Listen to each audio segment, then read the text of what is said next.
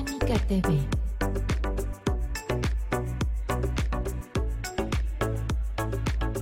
Senica TV, el canal de difusión del Colegio Mexicano de Inmunología Clínica y Alergia.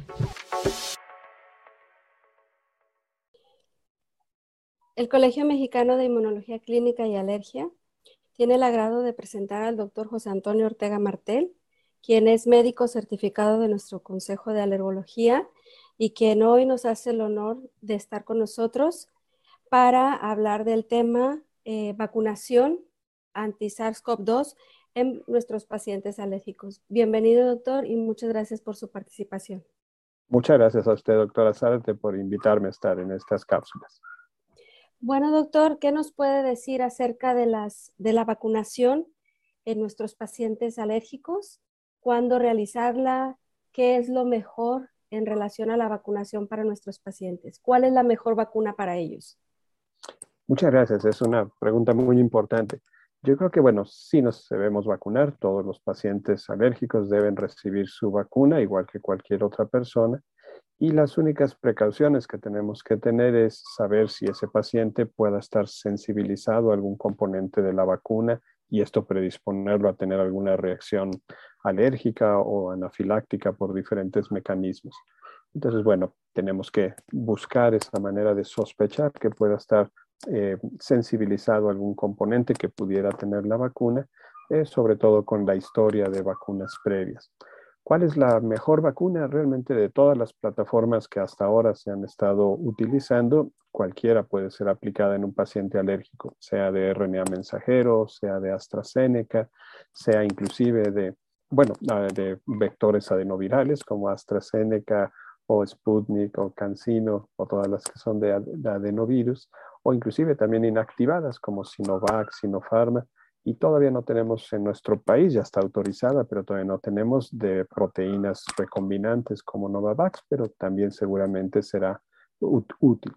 Eh, ¿Cuál es mejor? Bueno, vamos aprendiendo que a veces la vacunación heteróloga, combinar algunas plataformas puede dar mejor resultado, pero en especial no lo sabemos todavía en pacientes alérgicos, no hay estudios que se hayan hecho especialmente en esa población. Entonces yo creo que mientras tanto eh, podemos utilizar cualquiera de las plataformas y nada más estar al pendiente de la sensibilización. ¿Hay alguna que cubra la variante Omicron? Pues no en especial hasta ahora. Eh, seguramente se van a estar rediseñando estas vacunas, como nos ocurre, por ejemplo, con la vacuna de influenza, que utilizamos una vacuna, por decir algo, nueva cada año, dependiendo de, las, de los virus que afectaron de influenza más el año anterior. Seguramente habrá rediseños en estas vacunas. Algunas lo podrán hacer más rápido, por ejemplo, las de RNA mensajero, por la forma en la que se hace esta vacuna, seguramente podrá tener más rápidamente una nueva vacuna. Ya Moderna y Pfizer ya han informado que en este año probablemente ya tengan una vacuna rediseñada más para ayudarnos contra esta variante Omicron. Pero igual lo podrán hacer las de adenovirus, las que utilizan estos vectores y probablemente también otras plataformas. Entonces, bueno, no hay una en especial que sea mejor que otras. En general, las de RNA mensajero hasta ahora han tenido un mejor resultado, inclusive como refuerzos de las vacunas en esquemas de adenovirus. Entonces, bueno, hasta ahora parece ser una buena idea por lo menos tener alguna vacuna de RNA mensajero en esquema completo o en refuerzo. ¿Cuándo sería el tiempo ideal para hacer el refuerzo. Tenemos dos dosis de diferentes vacunas, pero ¿cuándo sería el tiempo ideal para aplicar el refuerzo? Eh, dependerá también del tipo de vacuna. Por ejemplo, antes se ponían eh, números fijos para todas las vacunas, pero ahora se ha visto que en el caso de RNA mensajero, Moderna o Pfizer, al principio se hablaba de seis meses, el mejor momento para aplicar el refuerzo.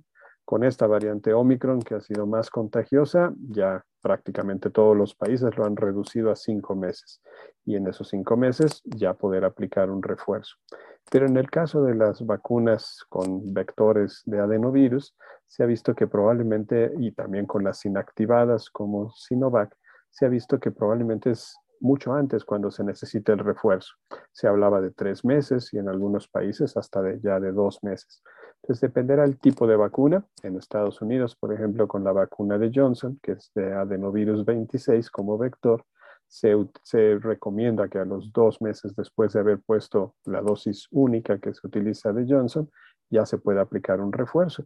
Y si es posible aplicarlo con RNA mensajero, pues da, yo creo, mejor resultado.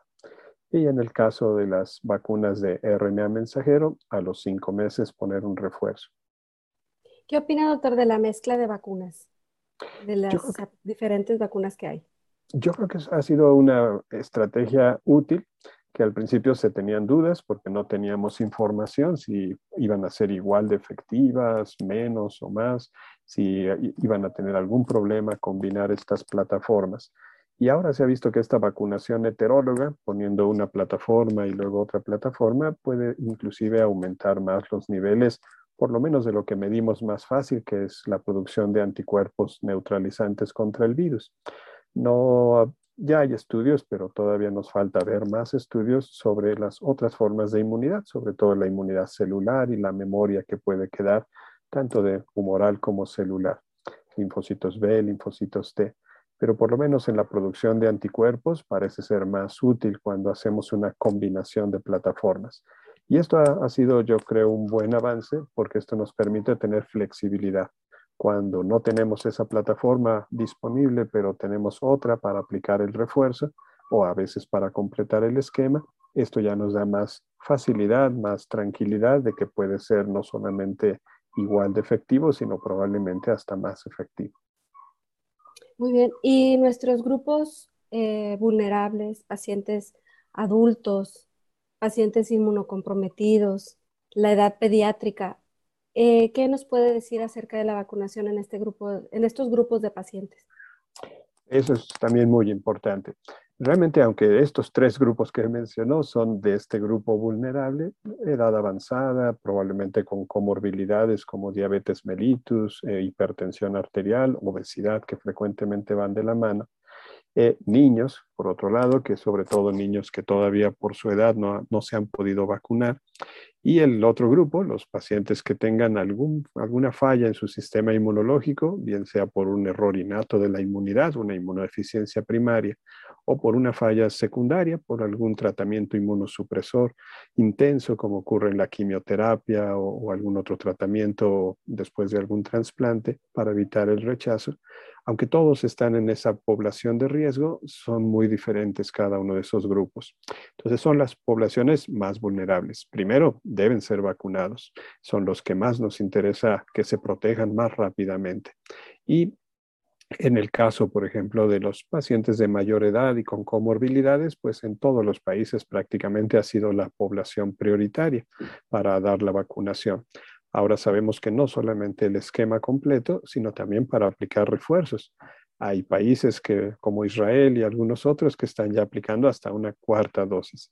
No sabemos si realmente aplicar cuatro dosis sea más efectivo que aplicar tres dosis en el caso de las de vacunas RNA mensajero y un refuerzo, en especial contra esta variante, pero sí en el grupo de los inmunosuprimidos por alguna causa, inmunodeficiencias de algún tipo, no solamente desde ahora, sino antes ya se aplicaba no como refuerzo, sino como dosis extra. No solo poner las dos dosis de un esquema de RNA mensajero, sino una tercera y tal vez hasta una cuarta dosis. Sabemos que dependerá del grado de inmunosupresión que tengan. Acaban de salir también algunos artículos de la eficacia de la vacuna de Pfizer, de RNA mensajero, en pacientes que están recibiendo rituximab por alguna causa o metotrexate y sabemos que el rituximab disminuye mucho la producción de sus anticuerpos y puede ser que tres o cuatro dosis ni siquiera sean suficientes para que tengan una buena producción de anticuerpos. Y en el caso de metotrexate, cuando se toma dosis altas por alguna causa, también sabemos que suprime mucho la respuesta celular y probablemente afecte la memoria tanto eh, adaptativa humoral como celular en esa respuesta a la vacuna bueno, son poblaciones que tenemos que proteger más. Obviamente si hay que vacunarlas y si es posible poner dosis extras y refuerzos.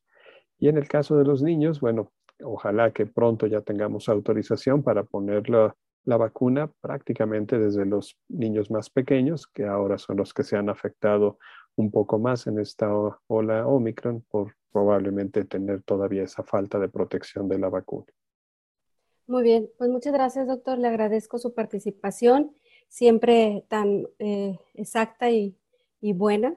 Este, y lo esperamos en una nueva cápsula informativa. Muchas gracias.